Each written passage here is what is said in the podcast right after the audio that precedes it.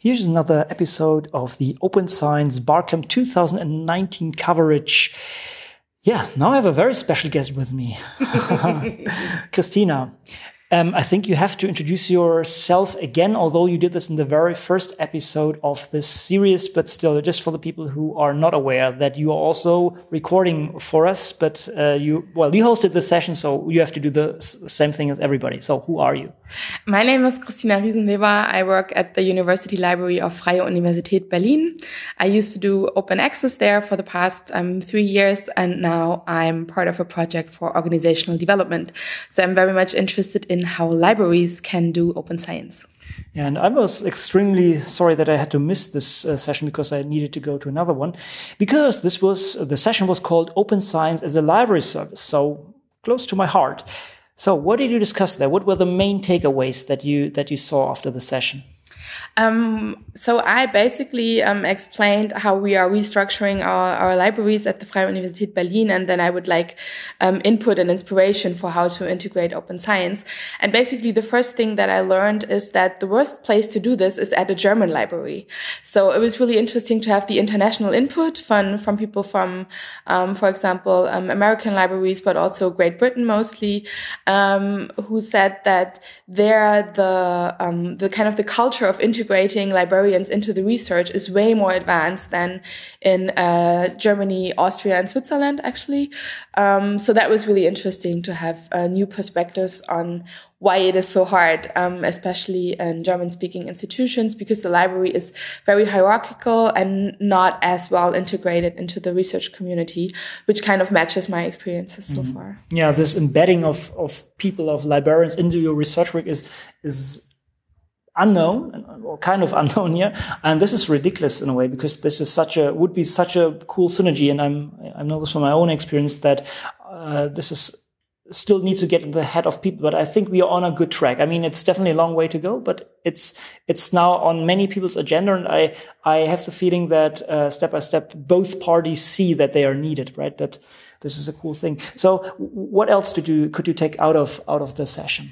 Um, basically, what what you were saying right now was also part of the discussion, and that is in order to implement open science services as a library, um, the library needs to get closer to the researchers. So we talked a lot about this, actually not particularly open science, but knowing researchers' uh, needs and what they what they want and being more involved in the projects is a very important step in order to become uh, relevant players and also interesting partners for them in conversations.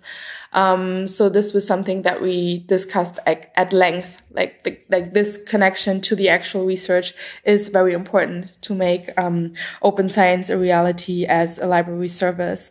And also, what was pretty apparent is that. Um, of course, we talked a little bit about like infrastructural services that, that you can offer.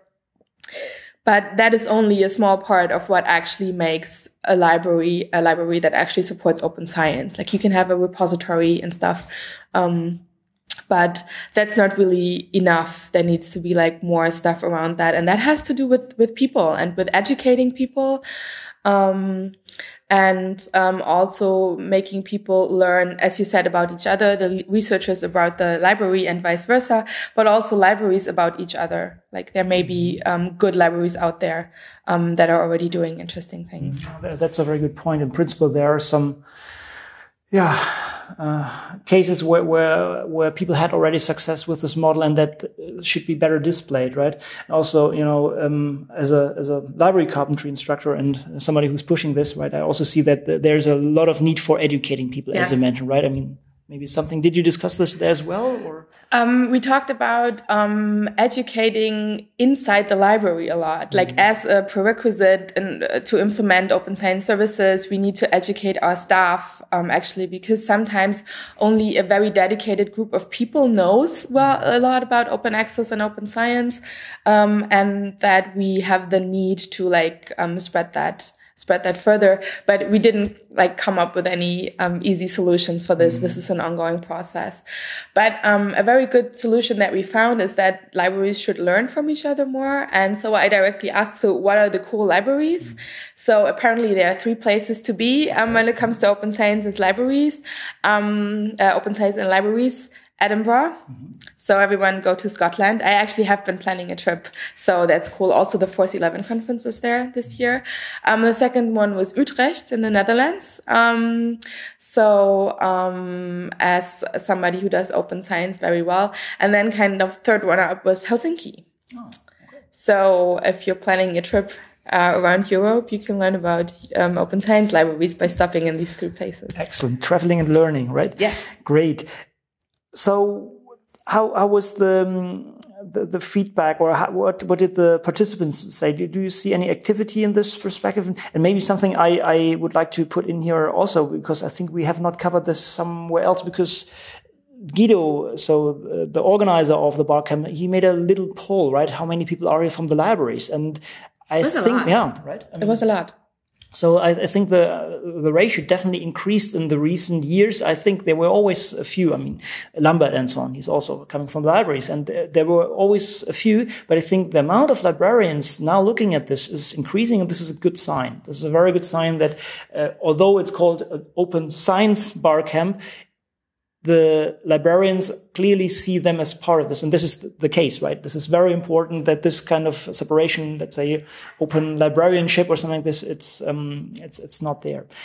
Anything else that you, that you would like to maybe uh, present here? Um, actually, maybe just the, the main takeaway um, that I had from this is that we can make open science better if we know our community well. Like in this group, there were a few people that I had never met before, um, and that I will definitely keep talking to because they have experiences or the same needs. Um, so I think that is something that open science or the barcamp open science is really good at like giving you of giving me this sense of, of community and knowing where to continue the conversations either even um, after we all go home tonight yeah, this is also what, what Guido said here, or, or Lambert said. I think this is the starting point, right? Yes. The, the, the bar comes to the starting point. So here you can build your network. You, you know who's dealing with what. And I think everybody again learned a lot. So um, maybe you can have at some point a more deeper discussion how this brought, uh, how, how you could bring this to your institution and who was the, the people who, who were really good examples for you and that you become now the example of, of showing this in Germany, for example. That would be awesome. That's my new like goal for the next couple of years, become the leading open science library. So every library should be challenged now. So who, who becomes the most open library and the most uh, open science supportive one? I would say challenge accepted. All right. All right. Okay. Uh, so I guess um, we wrap up here. Uh, thank you so much for your time, and uh, yeah, see you around. Thank you.